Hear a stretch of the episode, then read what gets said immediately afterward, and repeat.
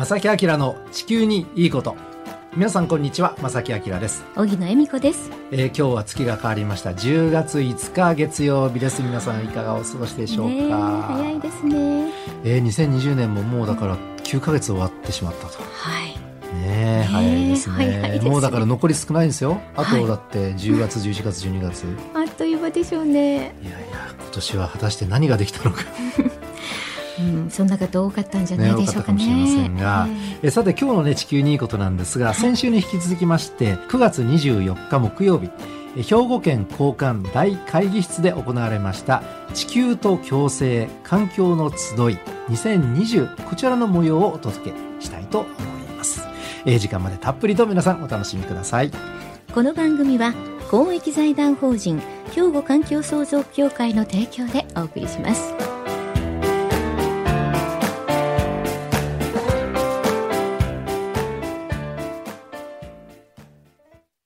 兵庫環境創造協会地球温暖化防止自然環境の保全再生子どもたちへの環境学習など皆様と共に身近な暮らしの中で地球環境を守るための取り組みを進めています。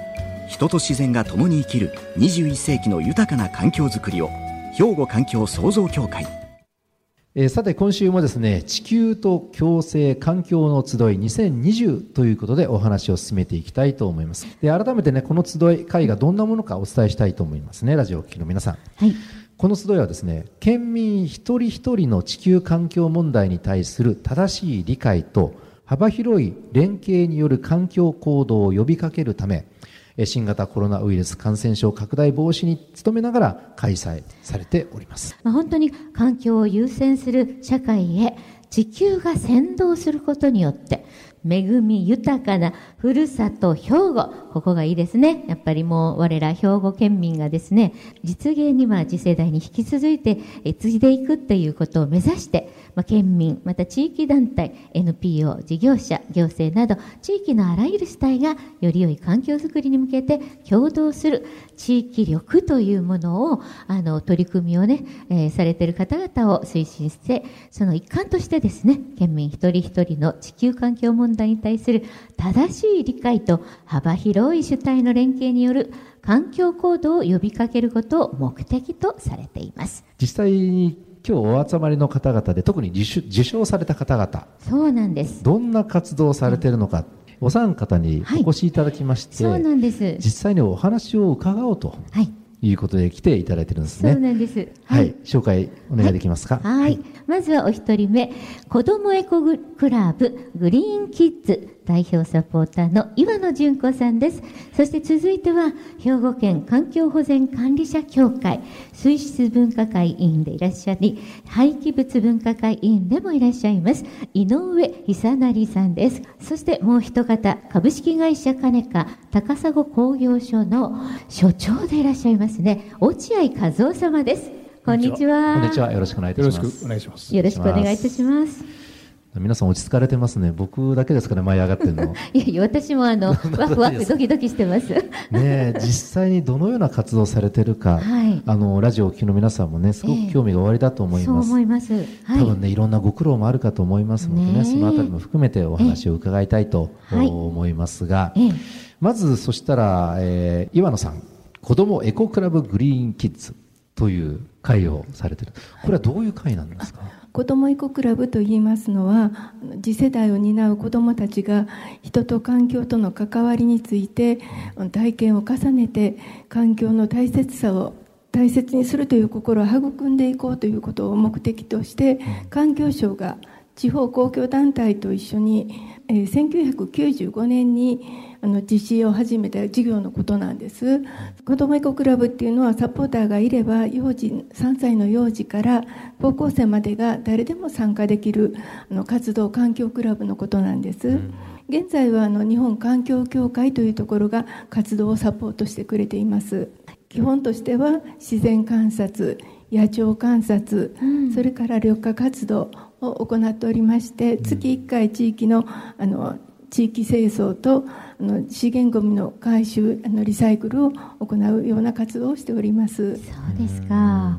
例えばちっちゃいお子様方をねいかにその環境意識を高めるどういうふうな流れでね話を進めたら理解してくれるのかとか大変じゃないですかいろいろ。やっぱりあのお小さい子に難しいことを言っても無理なのでね小さい子ができることを大きな人たちがサポートしていってというふうな感じで活動をつあのうん続けております。なるほど。よなるほどまた少しお話をね後ほど伺いますがろしくお願いします。ではあの井上さんどのような活動を普段あの私はあの兵庫県環境保全管理者協会にまあ所属しておりまして、はい。はいえーこの協会は特定工場における公害防止組織の整備に関する法律、でこれが昭和46年にまあは公布されておるんですが、はい。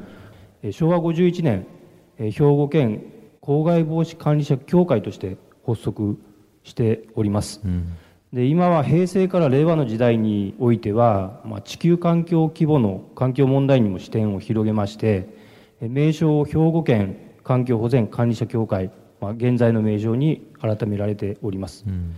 でこの会員はまあ兵庫県下の148社でえー構成されておりましてえー特定工場とかあ地方公共団体とえー環境保全協定もしくは公害防止協定を締結している工場などで組織されております、うん。でこの会はあ主な活動としては、えー環境関連法令の普及あと環境保全に関する情報これのえー資料の提供あと研修会講習会等を積極的に開催しまして、えー環境お行政の方と協力しながら、えーいろいろな勉強会研究を行っております、かなりこうお堅い感じですね。そのな中身としてはね。あの企業おとか、えまあ、行政絡みの。そうですね。でそのあたりがしっかりしてないと、うん。あの民間も動けないっていうのはありますね。民間というかその普段のね普通の一般の僕たちっていうのはね、結構大変ではないでしょう。そのままとめるという意味で大変な面ってないですか？私はあの一企業からの参加しているメンバーですので。まあ、兵庫県の環境行政の方との情報交換、うん。まあ、これを積極的に興味を持って、うん。で自分の会社に役立てる、あー。展開するというような活動を今までやっておりました。何か専門で何かされてるっていうことは、専門でやってるわけではございませんけれども、ええまあ、いろいろ環境問題は法律が変わりますので、はい。まあ、その時に兵庫県の、はい。まあ、環境局のうん。皆様から情報をいただいて、うんはい。で最新の情報でうん。コンプライアンス違反を起こさないようにん。会社に展開していくというようなことを、まあ、仕事として、えーされてる。やっておりました、うん。はい。ねえ。でやっぱり大大切なことですからね。難しいところだったと思います。え難しいことなんですけれども、はい。えーさて、え3人目の方ですが、株式会社金科の落合さん、えーはい。どのような活動をされてるんですか？弊社あの、まあ、事業としては合成樹脂だったりあるいはエレクトロニクスライフサイエンス食品領域としては非常に広いそうですよね。仕事をさせていただいています、まあ、当社の基本的な、まあ、大事にしていることあの ESG っていうのをはい、経営の基本ということで、はい。い、ろんな事業を、まあ、展開をしていこうというふうに軸を置いた、まあ、仕事をさせていただいていると。いうことでいうと、はい。あのまあ、環境だったりあるいは社会的な課題であったり、ええ。でそこにガバナンスをしっかりと持って、いろんな事業を展開しようと。うん。で個別にはあのいろいろありますけれど、はい。考え方としては、はい。この環境だったり社会的な課題を我々の素材だったりあるいはそれを技術を組み合わせたりして、うん。トータルのソリューションっていうかあの課題解決うん。策を、まあ、提案をしそのことでその課題を解決していこう。そういう中で、まあ、企業として発展していこうという、まあ、考え方で、ん。えー仕事を今させていただいてます。私どもは今あの高砂の工業所というと工場なんですけどはい。あの地域の中で、まあ、仕事をさせてもらってるっていうことが、まあ、ベースにあって、はい。地域にどういうふうに貢献できるか、まあ、その中に大きな環境っていうことも軸としてその工場としての取り組みも考えていきたい、まあ、いろんなことを進めているということです。はいはいなるほどありがとうございますありがとうございます。さらっとね言葉でおっしゃいますが、なねかなか大変だと僕とは思い思います。はい。もう一度お聞きしたいなと思ったんですが、PS えっと、すいません。ESG? ESG すいません。ESG はいすいません。ESG ってのはあの、E はエンバイラメントエンバイメント。環境ですねはい。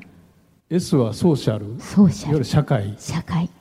はい。で G がガバナンスという。ガバナンス。いわゆるその企業として守るべきことっていうことをしっかりと守る、環境そして社会的な課題、はい。それをしっかりとした守るべきことをしっかり守って貢献していこう、まあ、これが ESG 経営だというふうに私自身は理解をしてるんです、ねえ。いや本当さらっとおっしゃったんですがすごく大事ななんかねこれは私たちにもうん。とても通じると言いますか、いろんな企業様もねご一緒にまた個人でも団体でもあの何か取り組んでいくべきことかなと思ったりもねしましたあので。の正直言いましてね、ええ。はい。そんなこと考えなくたって利益追求したらいいんじゃないですか。いや正木さん今そんな会社はもうないっていう私はいないけれどもそうなんです金川さんはそういう会社は今はもう淘汰される世界なんです、世の中、ねえ。あのこの番組でもねいろんなゲストの方今までお越しいただいて、ねえ。それぞれの企業の方も環境問題をちゃんと意識を高く持ってね、あの活動をされてるかあの企業さんもたくさん、ね、いらっしゃるというのは僕ももちろん存じておりますが。はいええええはい、ではここで、えーちょっと休憩して一曲お届けしてね,、そうですねえー後半にもう少しいろいろとお話を伺いたいと思います、ここで一曲お届けいたしますさあ曲の方はサザンオールスターズでシャララ懐かしい曲をお届けしました。はい正木明選曲でございます選曲ですね。はい。懐かしい 懐かしいですね。はい。え今日はーだいぶ前の曲ですけどもね。はい。ねええーさて今日はねゲストお三方はい。お越しいただいてそうなんま。です。すと言いますか、はい。場所がスタジオを飛び出しまして、ね えー兵庫県交換大会議室から、はい。えー今回はねえー公開ということでお届けしておりそうなんですたんですが、地球と共生環境の集い2020にお邪魔しております。はい。そしてその中から受賞なさった、あの、環境保全功労者知事表彰の受賞なさった受賞者の方、子どもエコクラブグリーンキッズ代表サポーターの岩野純子さん、そして兵庫県環境保全管理者協会水質分科会委員、廃棄物分科会委員でいらっしゃいます、井上久成さん。そしてですね、もう一方、29回目を迎えました、環境に優しい事業者賞、えー優秀賞を取りになりました、株式会社、えー、金華高砂工業所、えー常務執行役員、高砂工業所長でいらっしゃいます、落合和夫さんにお越しいただいております。はい、ねはい番組に参加していただいてますが、はい子供たちを相手にね、えー活動されてる岩野さん、ねえ、岩野純子さん。えー今日はね、いあのラジオ木の皆さん着物で来ていただいてるんですよ。そう、お召し物がね、とっても古風でいらっしゃって。遅くなりましたが、この度おめでとうございます。おめでとうございますありがとうございます。あの一番苦労されていること、それからですね、えー今活動されていて、一番こうアピールしたい、皆さんに聞いていただきたいことがもしあれば。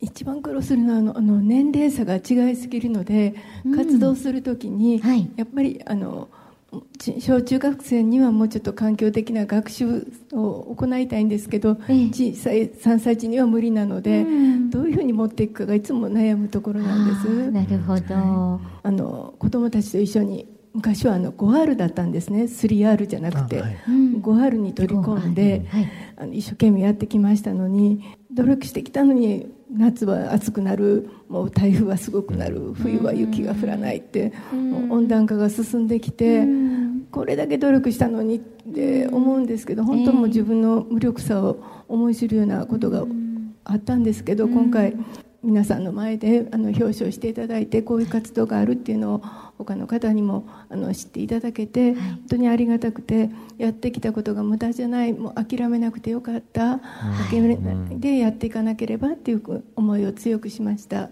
多分ラジオを聴きの皆さんも賛同されている方多いと思います。本当そう思います。はいうんねえ、やっぱり頑張ってるのにどうしてって、ね、うん。本当個人の無力さと言いますかね。そうですね。ええ。それを感じますよね。あの無力さといいますか、ただやっぱり個人、えー地域、うん。一企業でもいいんですけど、まあ、そこで何かを進めていかない限り、そうなんです。何も進まないですし、ただそういうものが集まっていくと、ある程度の、お大きな力にはね、なるのかなとは、はい。あの思いますけどね。はい、誰かじゃなくて自分たちからね、うん。始めなければ何もならない、うん。そうは思うんですけれども、はい、さて、えー兵庫県環境保全管理者協会ええ。の方からは井上さんに来ていただいてますが、はい、どのようにその普段のその生産活動といいますかね、と折り合いをつけてというのかな、環境保護にを進めていく、なんかこう、ヒントというか、アイデアというか、工夫しているところとかがありますでしょうか？まあ、あの環境活動はあの企業活動を行う上で、まあ、私どもはあの工場で一発大きな事故を起こしてしまうと、まあ、地域の皆さんに影響を与えてしまそううとですよね。いうことを大変なこと念頭に。にええ。置いてますね。はい、でまあ、環境保全活動っていうのは当たり前のことを、まあ、地道にうん。設備を点検したり、はい、液漏れを起こさないようにしたり、うん。まあ、それを継続してやることが一番うん。だと思ってます。なるほど。であと地震が来たりはい。台風が来ても有害物質を漏洩させないとか、はでその時にこれは当たり前のことなんですけど、それじゃ具体的にどうすんねんってなった時に各社あの148社が皆さん参加されてますんで、はい、いろんな情報交換をしながらはい、具体的にこうやってるよ、うん。こうしたらいいよとか、はい。あと兵庫県の皆さんに相談した時に、ええ。あそれはこの法律が対応はい。できちんとやる法律がありますよとか、そういう情報交換ができてますんで、うんまあ、それを有効に活用しながらこの協会でえー勉強させていただきました。はい、ありがとうございます。ありがとうございます。では、株式会社金科の落合さんですが、はいはい企業って利益追求ですね。それが大きな目標だとも思います。でその中で、その環境保護活動、環境への取り組みというのは、少し前までは、ちょっとこう、妨げになるという意識がどっかにあったと思うんですが、その点って何かご意見ございますか？企業としての利益っていうのは何のための利益かっていう、うん。まあ、そこが非常に大事だと思うんですけど企業としてやっぱ発展しないとはい、そこに働く人たちの生活も豊かにはならないし、で企業が発展することで地域への社会への貢献の力も発揮できる。そうですよね。ということだというふうに私は思ってましてね。はい、じゃあその環境を破壊してまでも利益を出していいのか、それはやっぱり利益とは言わないなるほど。と思うんですね。素晴らしい。うん、ESG っていう考え方っていうのは僕はもう本当にそのその通りだなっていうふうに思ってましてね。はい、常にそのことを利益とその社会貢献っていうことが両方あって初めて企業活動は成り立つんだというふうに会社として軸をぶらさないでやっていかなきゃいかんなというふうに思いますけど。はい、それではですね、正木さん、はい。ぜひあのお一人お一人ですですね、お三方に、はい。まあ今後どのようなかあの活動をですね展開されていくのかっていう展望も含めてね、はい。あのちょっとお話もお伺いしたいんですけれども、はい。い、かがでしょうか？では、まず岩岩野さんから。岩野さんから、はい、うちのクラブではあの自然を大切にしてね自分を大切にしてねっていうことをいつも言ってもう活動何かしようと思っても、はい。普段あの自分たちはそう変われるわけではないので、元を大事にして、まあ、あの自然環境をずっと見のあの見守っていきたいなと思っております。はい、もうぜひ見守ってあげてくださいね。はいありがとうございました本当にありがとうございます。では井上さんもお願いいたします。はい、あのやっぱり地域の住民の方とか、はい行政の方とのコミュニケーションを忘れることなくコロナ禍の中でコミュニケーションなかなか取りにくいんですがうんそうですね初心を忘れずに、はい、まあ、興味を持ってええ意識して環境のことをいつも考えながら活動していきたいと思います。ありがとうございます。とうござい頑張ってください。はい、それでは落合さん。あの地球環境温暖化で災害そのものが非常に大きくなってる、まあ、マイクロプラスチックに代表されるように、その海洋汚染の深刻化っていうか、はい、非常に急速に、まあ、進んでるっていうふうに思います。まあ、そういう意味では本当にあの環境に貢献できる製品一つ一つの力をより大きくこう組み合わせて大きくしたりですね、まあ、そんなことを考えながらはい、あの事業とこの地球環境っていうものを両立できるように科学の力を高めていきたいなというふうに思います。わあ嬉しいですね。将来楽しみです。楽しみです。はい、ね、それを本当、はい、いろんな意味で金川さんのような会社がですね、あのいろんな製品を作り開発してくださるというのもね、うん、期待して私たち取り組んでいきたいですよね。いろんなことにね。はい、改めてお三方ご紹介ください。はい、改めてご紹介したいと思います。本日令和2年度の環境保全功労者時事表彰におきまして、えー、受賞なさった個人の部でね受賞なさった子どもエコクラブグリーンキッズ代表サポーターの岩野純子さんそして、えー、兵庫県環境保全管理者協会水質分科会委員廃棄物分科会委員でいらっしゃいます井上久成さんそして29回目を迎えました兵庫県環境に優しい事業者賞の優秀賞に輝かれた株式会社金カ常務執行役員高沢工業所長でいらっしゃいます落合和夫さんはい、お三方にお越しいただきました。本当にありがとうございました。おめでとうございます。おめでとうございます。兵庫環境創造協会地球温暖化防止自然環境の保全再生子どもたちへの環境学習など皆様と共に身近な暮らしの中で地球環境を守るための取り組みを進めています。人と自然が共に生きる21世紀の豊かな環境づくりを兵庫環境創造協会。